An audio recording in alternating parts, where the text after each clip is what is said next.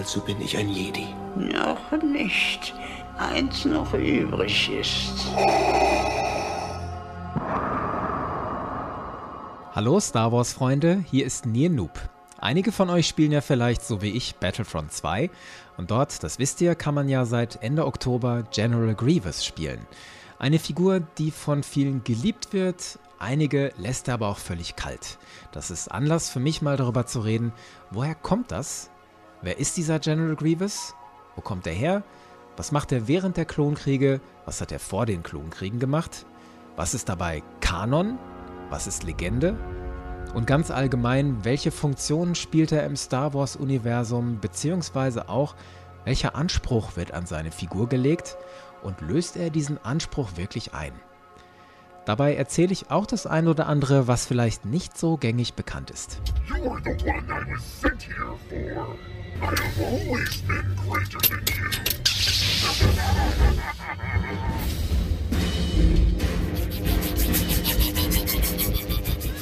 Erst einmal, was macht Grievous so besonders? Er ist ein Cyborg mit vier Laserschwertern. Nicht ein, nicht zwei, nicht drei, vier Laserschwerter auf einmal, mit denen er kämpft. Das hat es so vor seinem Auftauchen im Star Wars-Universum, soweit ich das überblicken kann, noch nicht gegeben. Und bis zum heutigen Tag ist das auch fast einmalig. Ich sage fast. Warum?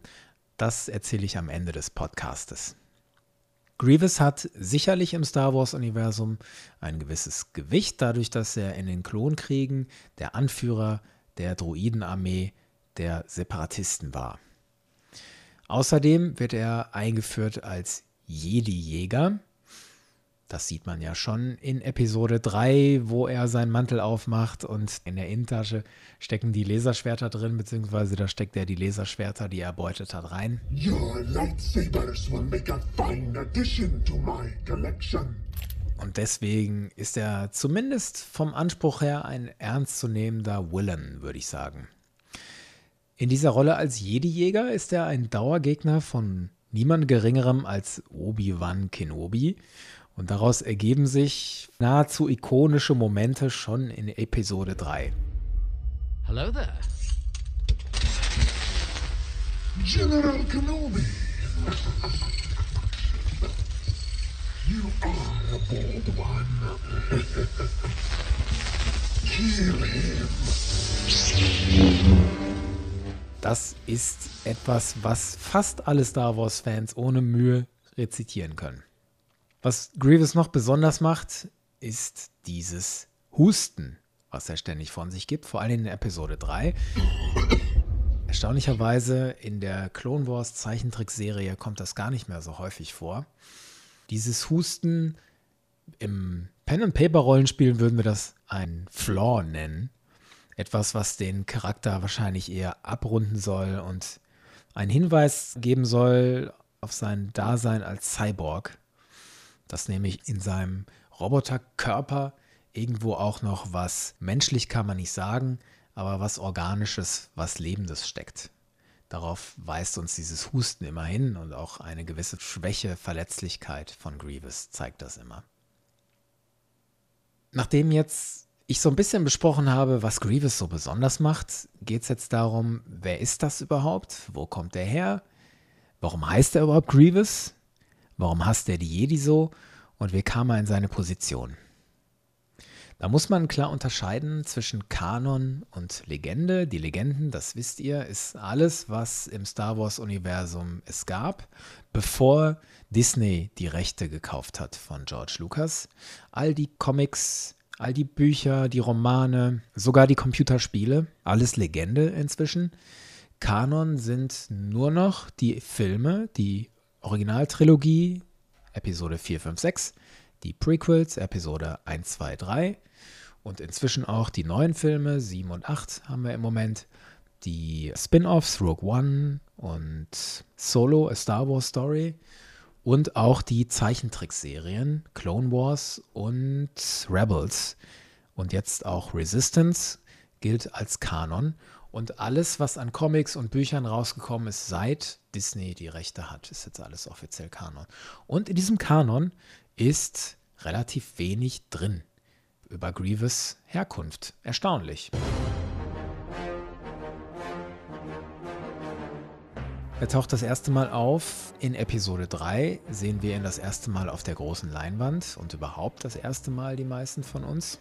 Damals wird er eingeführt als der Hauptbösewicht neben dem späteren Imperator Palpatine und dem Count Doku, der am Anfang des Films ja ziemlich schnell den Löffel abgibt, ist Grievous sozusagen der Antagonist. Und da wird er so dargestellt, wie wir ihn kennen, mit seinen Robotergliedmaßen, mit seinem Husten, mit seinen vier Laserschwertern. Es gab aber auch schon ein Grievous davor. Das ist mir persönlich auch erst später klar geworden. Es gab kurz bevor dieser Film rauskam in den Kinos, gab es eine Zeichentrickserie, die hieß The Clone Wars. Und da tauchte Grievous, so wie er im Film dargestellt wird, auch auf. Diese Serie, The Clone Wars, nicht zu verwechseln mit der Clone Wars Serie, die später produziert wurde, ist die alte Clone Wars Serie Legende, kein Kanon. Deswegen braucht man da auch jetzt gar nicht raus zu zitieren, um über General Grievous was zu erfahren, was schade ist, weil da sind so ein paar Sachen drin. Zum Beispiel sieht man da tatsächlich, wie Count Doku Grievous trainiert mit Lichtschwertern. How often must I tell you? Control my central line. You're holding the saber too tightly. Now, too lightly. Hmm, a new one. Your training has served me well. It has awarded me many trophies. Don't let your pursuit of trinkets cloud your reality. Aber das zählt alles nicht. Wobei das nett gewesen wäre, wenn es zählen würde. Schließlich sagt Grievous ja in Episode 3. You fool! I've been trained in your Jedi arts by Count Dooku. Und da in dieser alten Serie haben wir das tatsächlich mal gesehen. Sonst, soweit ich das überblicken kann, sieht man das nirgendwo. Und dieser Umstand, dass Grievous in der Zeichentrickserie auftaucht, bevor er in Episode 3 in dem Live-Action-Film auftaucht, ist interessant, finde ich, weil es hieß ja immer, der erste Charakter, der aus einer Zeichentrickserie Einzug fand in einen Real-Star Wars-Film, ist Saw Gerrera in Rogue One. Der war vorher eine Figur in der Clone Wars Serie und ist dann als Realfigur in Rogue One zu sehen. Und da hieß es immer, die erste Figur, die transportiert wird. Und da könnte man jetzt denken, Moment, Saw Gerrera war gar nicht der erste, sondern Grievous aus der Zeichentrickserie Clone Wars, die alte Clone Wars Serie in Episode 3. Aber offensichtlich kann man das so nicht sagen, denn wenn man sich den Produktionsprozess, wie Grievous hinter den Kulissen entstanden ist, anguckt, dann ist eigentlich ziemlich deutlich, das ist gleichzeitig entstanden. Grievous Auftritt in dem Film und sein Auftritt in der alte Zeichentrickserie Clone Wars. Grievous wurde erschaffen hinter den Kulissen von einem Team von kreativen Köpfen. Die wurden beauftragt von George Lucas. Hey, wir brauchen einen neuen Bösewicht neben Count Doku, der am Anfang von Episode 3 stirbt entwerft mal was. Ich lasse euch mal machen. Und dann gucke ich mir das später an. Dann ist George Lucas gegangen. Die Zeichner saßen dann ein paar Tage in ihren Räumen und jeder hat einen Entwurf gemacht, wie er sich Grievous vorstellt. Und diese Entwürfe wurden dann richtig gezeichnet, auf bunt, auf großes Papier und die wurden dann an Wände gehängt. Und irgendwann wurde George Lucas reingerufen, ein paar Tage später, so, hier, jetzt, Boss, guck dir unsere Vorschläge mal an und sag mal, wie du das findest. Und dann ist George Lucas in diesen Raum gegangen und hat sich die Zeichnung angeguckt und hat wie Cäsar den Daumen gesenkt und den Daumen gehoben. Und im Zuge dessen wurde Grievous ausgewählt. Und das war ja schon Jahre bevor Episode 3 letztlich dann ins Kino kam.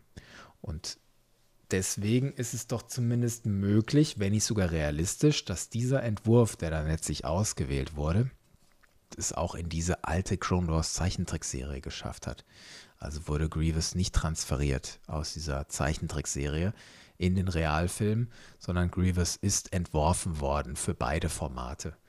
Also bleibt Saw Gerrera der erste Zeichentrickcharakter, der es in einen Star Wars Realfilm geschafft hat. Was erfahren wir noch in Episode 3 über Grievous? Es ist nicht viel. Der Körperaufbau wird klar, und Wir sehen in dem Moment kurz vor seinem Tod nochmal sehr eindeutig, dass er voll steckt mit Organen. Das ist nämlich die Szene, wo Obi-Wan Kenobi ihm die Brustplatte aufreißt, das Herz freilegt, wo er dann schließlich reinschießt, um Grievous den Gar auszumachen.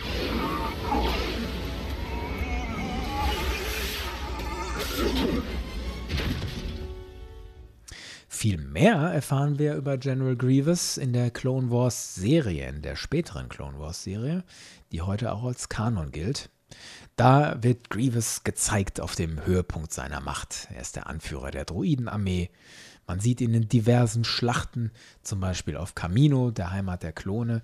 Da führt Grievous eine Invasion an, die auch erst erfolgreich scheint.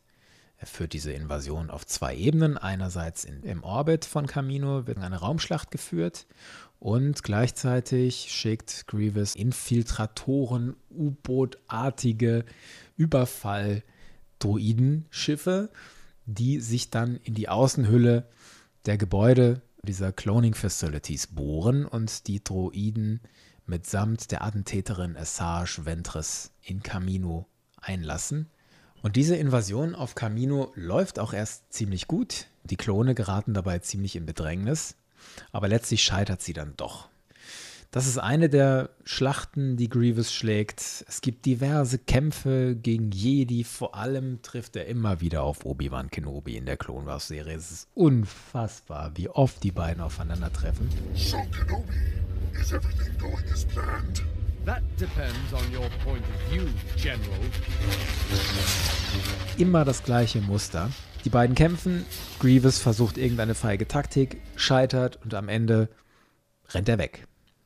Wir sehen in der Clone Wars Serie diverse Fähigkeiten von Grievous, was Episode 3 dann so ein bisschen ulkig erscheinen lässt. Ihr habt das sicherlich vor Augen, diesen Moment in Episode 3, wo Obi-Wan gegen Grievous kämpft und Grievous dann für uns Zuschauer und in diesem Moment anscheinend auch für Obi-Wan das erste Mal seine vier Lichtschwerter zeigt und dann diesen Spiralschwung aktiviert, wo er super schnell seine Lichtschwerte schwingt und dann so auf Obi-Wan zutankt. Und dieser Obi-Wan-Blick in diesem Moment ist so hoch, das überrascht mich jetzt, das habe ich ja noch nie vorher gesehen. Tatsächlich in der Clone Wars Serie macht Grievous das ständig. Ständig. Und aus dieser Perspektive heraus ist es so ein bisschen ulkig, dass Obi-Wan dann in Episode 3 so überrascht guckt, als er das sieht, wie Grievous diese spezielle Attacke auspackt. Also, diese Fähigkeit sieht man in der Clone Wars Serie. Man sieht noch andere Fähigkeiten in der Clone Wars Serie, zum Beispiel, dass er auf seinen sechs Gliedmaßen auch davon rennt und all diese Dinge, die man jetzt in Battlefront 2 zum Beispiel auch nachspielen kann. Die beste Folge der Clone Wars Serie, die einen ziemlich guten Eindruck gibt von Grievous und auch am meisten offenbart über seine Vergangenheit, ist in der ersten Staffel schon von Clone Wars die Episode 10, Lair of Grievous, der Unterschlupf von Grievous. Das ist eine besondere Folge, weil einerseits sehr deutlich wird, welche Rolle hat Grievous in diesem Geflecht der Separatisten Count Dooku, Darth Sidious. Welche Rolle hat er als Jedi-Jäger und wo kommt er eigentlich her? Fangen wir mit letzterem an. Wo kommt er her? Es gibt diese Szene, da betritt Kit Fisto mit seinem früheren Padawan Nada Webb, das ist ein Mon Calamari Jedi, der gerade eben zum Jedi Knight ernannt wurde. Die beiden betreten die Höhle von Grievous, wissen in dem Moment noch nicht, dass es die Höhle von Grievous ist. Und da sehen sie eine Statue. This place looks like a shrine to that strange warrior. Und wir als Zuschauer können uns dann zusammenreimen, diese Statue zeigt Grievous, wie er früher mal war. Ein Kalish Warrior. Kalish ist die Spezies vom Planeten Kali, über den man im Kanon nicht besonders viel weiß. In den Legenden wird er beschrieben als tropischer Planet. Also wir sehen diese Statue, die Grievous zeigt, wie er früher mal war, als stolzer Krieger. Auch auf zwei Beinen mit zwei Armen und einem Kopf, ziemlich humanoid. Besonders an diesem Kopf ist, das Gesicht ähnelt ein bisschen der Maske von Grievous plus einem ulkigen Feature, der hat wie ein Walross zwei Stoßzähne, die so zwischen Wangen und Kinn nach unten hervorstehen. Und daraus resultiert vielleicht die Form von Grievous Maske. Dann in dieser Folge Lair of Grievous sagt Grievous einen wichtigen Satz, als nämlich er beschädigt wird von den Jedi und zwei Beine verliert, lässt er sich reparieren von einem Droiden, der sozusagen sein Leibarzt da ist, der auch über das Ersatzteillager von Grievous wacht. Da sagt Grievous Improvements, I chose them. Also I chose the improvements to my body. Diese ganzen Cyberimplantate hat er demnach sich selbst überlegt, dass er die haben will. Und das steht im krassen Gegensatz zu den Legendengeschichten, die man kennt über Grievous. Also die Dinge, die eigentlich nicht zählen. Die würde ich jetzt gerne mal erzählen. Die Legende von Grievous, bevor er Grievous wurde. Bevor er Grievous wurde, war er ein Kalish-Krieger mit dem Namen Kamain Jai Shilal. Ich hoffe, ich habe das richtig ausgesprochen. Kamain Jai Shilal schätze ich mal, dass man das so ausspricht. Dieser Shilal hat einen Krieg geführt mit seinem Volk gegen Alien-Invasoren namens Hak. Und im Zuge dieses Krieges übrigens hat Shilal dann seinen Namen Grievous bekommen. Und das ist fast schon platt. Und zwar hatte Shilal, der spätere Grievous, so eine Art Freundin, Love Interest, seine Partnerin, das ist nicht so ganz klar in dem entsprechenden Comic, wo das gezeigt wird. Und die kommt um bei diesem Krieg. Und weil Grievous darüber so traurig war, so depressiv wurde, benennt er sich um in Grievous. Eine Anspielung auf das englische Wort to grieve, trauern. Jetzt frage ich ist das nicht platt? Der Trauernde. also, zurück zu diesem Krieg gegen die Hack. Der läuft erst für das Volk von Grievous ziemlich schlecht bis er dann das Heft des Handels in die Hand nimmt, die Hack zurückschlägt, sogar eine Invasion startet auf deren Heimatplanet. Und das ist der Moment, wo ein weiterer Meilenstein in Grievous Geschichte, der Legenden nach, aufgestellt wird, nämlich Grievous Hass gegen die Jedi. Der fußt nämlich genau da. In dem Moment, wo Grievous mit seinem Volk die Hack zurückdrängt, rufen die die Republik um Hilfe. Die Republik schreitet ein auf Seiten der Hack die Jedi bekämpfen Grievous und sein Volk und in dem Moment soll Grievous den Legenden nach seinen Hass gegen die Jedi entwickelt haben.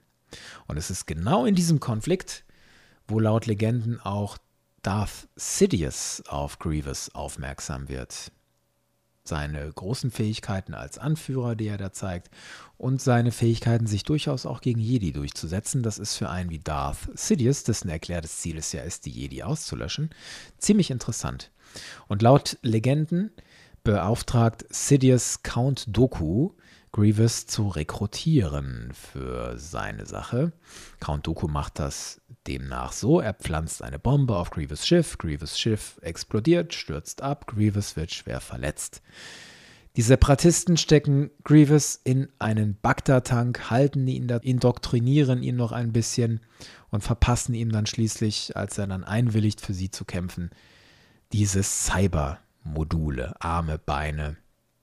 Wie gesagt, das ist alles nur Legende. Das zählt alles nicht, wenn man nach Kanon geht. Und nach Kanon weiß man über diese Herkunft Grievous leider nicht so viel. Noch ein kleiner Schlenker zu den Legenden, die die Frage beantworten soll, warum hustet Grievous eigentlich? Die Geschichte ist ulkig. Ich kann euch gar nicht genau sagen, wo die herkommt. Die habe ich irgendwo aufgeschnappt. Angeblich hustet Grievous, weil er mal gegen Mace Windu gekämpft hat. Und Mace Windu soll dabei Grievous Brustplatte so zerquetscht haben, dass dabei seine Lungen, seine Organe beschädigt wurden. Aha, jetzt weiß ich nicht, ob das stimmt. Bedenkt mal, dieses Lungenzerquetschen, wie soll das gegangen sein? Hat Mace Windu etwa einen Force Choke, einen Machtwürgegriff gegen Grievous eingesetzt, also die Sith-Fähigkeit, die Fähigkeit der Bösen, den Force Choke. Man sieht auch Jedi, die das in dunklen Momenten mal machen. Nicht zuletzt Anakin Skywalker gegen seine eigene Frau. Aber das erscheint mir nicht sehr Window-like. Und das ist, wie gesagt, auch nur eine Legende, aber irgendwie eine ganz lustige Legende. So, wir haben schon angesprochen die Rolle Grievous, die er ein nimmt als Jedi-Jäger und großer Taktiker. Was ich mich jetzt frage so ein bisschen dabei ist, löst Grievous diese Erwartungen, die an ihn gestellt werden im Laufe des Filmes, wo er vorkommt und vor allen Dingen im Laufe der Clone Wars Serie, löst er die überhaupt ein? Ich finde die Frage wichtig, wenn man sich vor Augen hält, dass Grievous relativ umstritten ist. Es gibt Leute, die finden den einfach cool und es gibt Leute wie mich, die den eher skeptisch sehen. Also löst Grievous die Erwartungen, die an ihn gesetzt werden, überhaupt ein? Nehmen wir mal diesen Aspekt Grievous, der Jedi-Jäger. Ja, okay, also wir sehen, Grievous hat diese vielen Lichtschwerter und offensichtlich hat er die ja nicht geschenkt bekommen, sondern hat sich die irgendwie erarbeitet. Aber sehen, dass Grievous einen Jedi zur Strecke bringt, tun wir in der gesamten Clone Wars Serie nur ein einziges Mal. Und das ist in dieser besagten Folge, wo Kit Fisto und Nada Webb Grievous Lair überfallen und da tötet Grievous Nada Webb. Greetings, young Jedi. You can't defeat us all. Of course I can.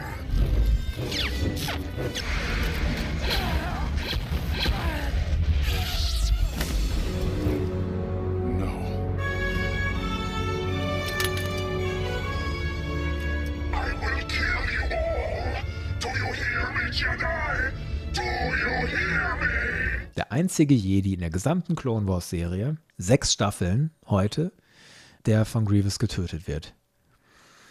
Und wenn Grievous sonst gegen Jedi antritt, dann gelingen ihm durchaus einige kleine Erfolge, aber die gelingen ihm auch nicht alleine.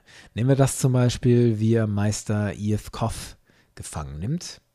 Das schafft Grievous nur mit Hilfe seiner Magna-Wachen. Grievous steht gefühlt die ganze Zeit im Hintergrund und lässt seine Magna-Wachen machen. Und in dem Moment, wo Grievous dann selbst kämpft, besiegt er Iyeth nur, weil dann von hinten eine Magna-Wache den Iyeth in den Rücken schlägt. Das ist nur so ein Beispiel dafür, dass Grievous selbst als Jedi-Jäger nicht besonders hervorsticht in dieser Clone Wars-Serie, geradezu als Feigling auftritt. Der haut auch immer ab. Gerade in diesen Situationen gegen Obi-Wan Kenobi haut er immer ab. Und abseits der Clone Wars Serie tritt Grievous ja dann potenziell nur noch in Episode 3 als Jedi-Jäger auf. Und da sieht man nur seine Lichtschwert-Collection. Und am Ende verliert er gegen Obi-Wan Kenobi. Der Vollständigkeit halber, es gibt eine gelöschte Szene, die kennen vielleicht viele von euch. Da tötet Grievous Meister Shark T. Das ist noch ziemlich am Anfang des Films, als Anakin Skywalker und Obi-Wan Kenobi versuchen, den Kanzler zu befreien. Da hat Grievous Shark T vor sich auf den Knien und sticht sie dann von hinten mit seinem Laserschwert. Auch eine super Aktion, wo man Grievous nicht so richtig eindrucksvoll erlebt, sondern auch hier als Feigling. Also Jedi Hunter löst Grievous aus meiner Sicht nicht so toll ein. Dann die Frage, Grievous, großer Taktiker, löst er diese Erwartungshaltung ein. Jein, würde ich sagen. Nehmen wir nochmal diesen Angriff auf Camino, den ich auch schon erzählt habe am Anfang. Das ist durchaus eine ausgewogene Taktik mit einem gewissen Überraschungsmoment auch, ne? Das mit den U-Booten. Damit rechnen die Klone nicht und der Angriff auf Camino läuft ja auch erstmal ziemlich gut. Ansonsten sieht man von Grievous proklamierter taktischer Finesse jetzt gar nicht so viel in der Clone Wars Serie und auch in dem Film nicht. Oft führt er Frontalangriffe, die einfach nur auf Masse setzen. Massen, Massen, Massen von Kampfdroiden. Es gibt allerdings einen Glanzmoment in Grievous Kriegskarriere. Das ist aber dann auch wieder nichts, wo er gegen die Jedi kämpft, sondern das ist ein Konflikt dunkle Seite gegen dunkle Seite, nämlich der Angriff auf Dathomir wo Grievous den Auftrag von Count Dooku bekommt, greift Dathomir an und bringt die Night Sisters zur Strecke. Für die, die das nicht gesehen haben, die Night Sisters und Dathomir. Dathomir ist der Planet, von dem Darth Maul kommt und auf diesem Planeten gibt es einen Kult, die Nachtschwestern, die Night Sisters. Es sind tatsächlich Frauen, äh, kriegerische Frauen, ähm, die angeführt werden von einer älteren Hexe, die heißt Mother Telsin und die kann allerlei düstere Magie. die ist nicht machtaffin offensichtlich, die bezieht ihre Kraft aus anderen Quellen. Das wird nicht so richtig klar, wie eine richtige Hexe. Und die schafft es an einem Punkt, eine Voodoo-Puppe von Count Doku zu erstellen und Count Doku zu Tode zu quälen, nahezu. Sie bringt Count Doku an den Rand des Todes und da soll dann Grievous intervenieren. Grievous, must stop Mother Talzin before she kills me. Mother Talzin aufhalten, die Nachtschwestern auslöschen. Und das schafft er. Der radiert die ganzen Nachtschwestern aus. Auch das mit Hilfe seiner Droiden muss man einräumen und auch das hauptsächlich weniger mit taktischer Finesse, sondern mehr wir hauen alles drauf, was wir haben. Die komplette Druidenarmee, aber immerhin er schafft's.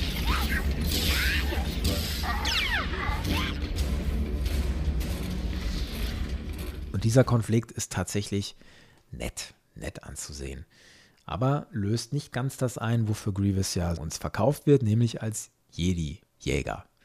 In dem Moment trägt er den Konflikt dunkle Seite gegen dunkle Seite aus. Also unterm Strich, seine großen Rollen, Jedi-Jäger und großer Taktiker, löst er bestenfalls nur bedingt ein. Zumindest wird uns das nur bedingt gezeigt. Hinzu kommt, Grievous Charakter ist durchaus widersprüchlich angelegt und gezeigt.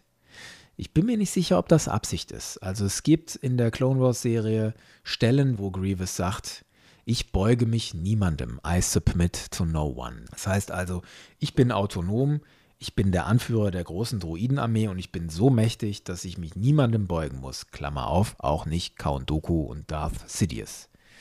Auf der anderen Seite sieht man immer wieder Szenen, wo er sagt, I answer to Count Doku, also ich gehorche Count Doku. Und das macht er dann auch zum Beispiel bei diesem Angriff auf Dathomir. Diese Folge Lair of Grievous ist ja darauf ausgelegt, dass Grievous in den Augen von Darth Sidious und Count Doku eine Wurst ist und nicht liefert. Und die beiden testen Grievous und schicken deswegen Kid Fisto und Nada Webb zu Grievous, um ihn herauszufordern. Yes, my lord. General, the ongoing stalemate in the war has become unacceptable. There is concern you have lost your focus. Lord Sidious demands more dramatic results. More dead Jedi.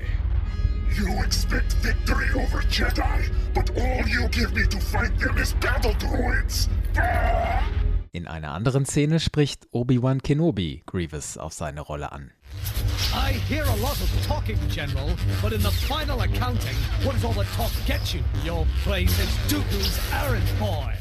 I'm no errand boy. I am not in this war for Dooku's politics. I am the leader of the most powerful droid army the galaxy has ever seen. Also hier auf der einen Seite Grievous Anspruch, ich wichtig, auf der anderen Seite ich kusche vor den anderen beiden. Ob ich das jetzt gut finde oder nicht, weiß ich nicht. Einerseits kann man sagen, das macht seinen Charakter interessanter, weil er eben sich in diesem Spannungsfeld bewegt zwischen ich bin eigentlich wer und ich bin doch eine Wurst. Andererseits lässt mich das als Zuschauer auch so ein bisschen ratlos zurück. Ja, was ist denn jetzt eigentlich? Und das alles bei aller Coolness, die man Grievous irgendwie zugestehen muss, das alles trägt dazu bei, dass er bei mir nie so richtig angekommen ist. Er ist mir nie so richtig nahe gekommen. Und Grievous ist aus meiner Sicht weit, weit davon entfernt, eine derart große Bedeutung im Star Wars-Universum zu haben, eine so große Gravitas zu entfalten, eine so große Langzeitwirkung zu haben wie zum Beispiel Darth Maul. Und schon gar nicht wie der Imperator und schon gar nicht, gar nicht, gar nicht, gar nicht wie Darth Vader, was aus meiner Sicht die ultimative Figur im Star Wars-Universum ist. Da kann Grievous einfach nicht mithalten. Guckt man sich nämlich an, was Grievous hinterlässt, dann ist das nicht viel. Sicherlich war sein Tod ein Meilenstein auf dem Weg zum Ende der Klonkriege. Die Druidenarmee der Separatisten hat ihren Anführer verloren.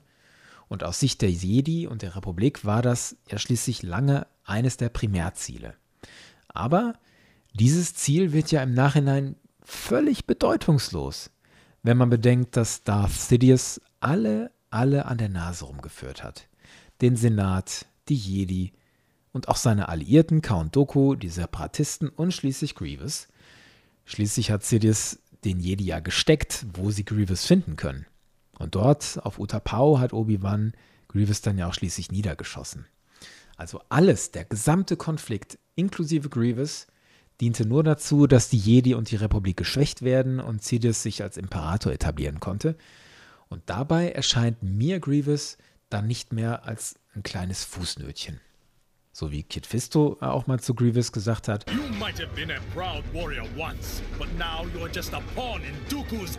Klammer auf in Darth Sidious Game, wenn Kid Fisto das nur gewusst hätte. Apropos Fußnötchen, kleine Legende noch. Ich habe das nur irgendwo aufgeschnappt und selber nicht nachprüfen können. Also ich habe da kein Bild gesehen, kein Comic. Angeblich hängt Grievous Maske bei Grand Admiral Thrawn an der Wand. Ihr kennt ja Grand Admiral Thrawn, hauptsächlich wichtig in der Ära des Imperiums und der Rebellion als großer Flottenadmiral des Imperators. Bekannt auch für seine Kunstsammelleidenschaft. Er sammelt Kunst seiner Gegner und seiner gegnerischen Völker, um sie besser zu verstehen. Und angeblich hat er auch eine Maske von Grievous an der Wand hängen. Wie gesagt, nett, nice to know. Ich weiß aber nicht hundertprozentig, ob es stimmt. Was ich weiß, dass es stimmt, ist, dass Grievous Körper nach seinem Tod noch eine gewisse Rolle spielt. Es gibt da einen Comic. Da geht es eigentlich um Darth Vader. Und die Geschichte ist, Grievous ist natürlich schon lange tot. Der Imperator sitzt fest im Sattel, Darth Vader aber sitzt gar nicht so fest im Sattel. Da ist nämlich gerade durch einen gewissen Luke Skywalker der erste Todesstern zerstört worden. Und der Imperator macht Darth Vader massiv dafür verantwortlich. Und Vader hat ständig den Druck, sich neu beweisen zu müssen. Und im Zuge dessen erlaubt der Imperator, dass sich andere um Vaders Position bewerben. Und da taucht dann in gewisser Weise auch etwas Grievous-artiges auf. Ein Wissenschaftler, der wird eingeführt als Dr. Silo oder Dr. Kylo. Ich bin nicht ganz sicher, wie man den ausspricht. Ich würde mal tippen Dr. Silo.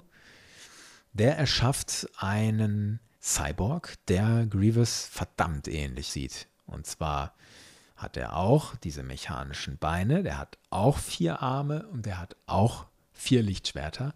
Nur, der hat nicht diesen Kalish-Kopf, den Grievous hat, sondern der hat einen Mon Calamari-Kopf. Also Mon Calamari denkt an Admiral Akbar. Und jetzt stellt euch Admiral Akbars Kopf auf dem Körper von Grievous vor.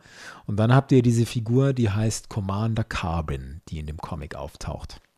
Und dieser Commander Carbin ist ein Widersacher von Darth Vader ähm, und soll möglicherweise Darth Vaders Nachfolger werden, wenn er sich durchsetzen kann. Wie das ausgeht in dem Comic, müsst ihr nachlesen, erzähle ich vielleicht an anderer Stelle, wenn ihr das wissen wollt. Auf jeden Fall wird an dieser Stelle nicht nur visuell, sondern auch mit Worten ein direkter Bezug zu General Grievous gezogen. Der Dr. Silo sagt nämlich, er sei ein großer Bewunderer des General Grievous gewesen. Das sei ein wörtlich interesting Design gewesen, aber nicht viel mehr als ein erster Schritt. Und Commander Carbin sei der nächste Schritt. In diesem Sinne würde ich sagen, lassen wir Grievous für heute hinter uns. Das hat jetzt auch schon viel länger gedauert, als ich dachte.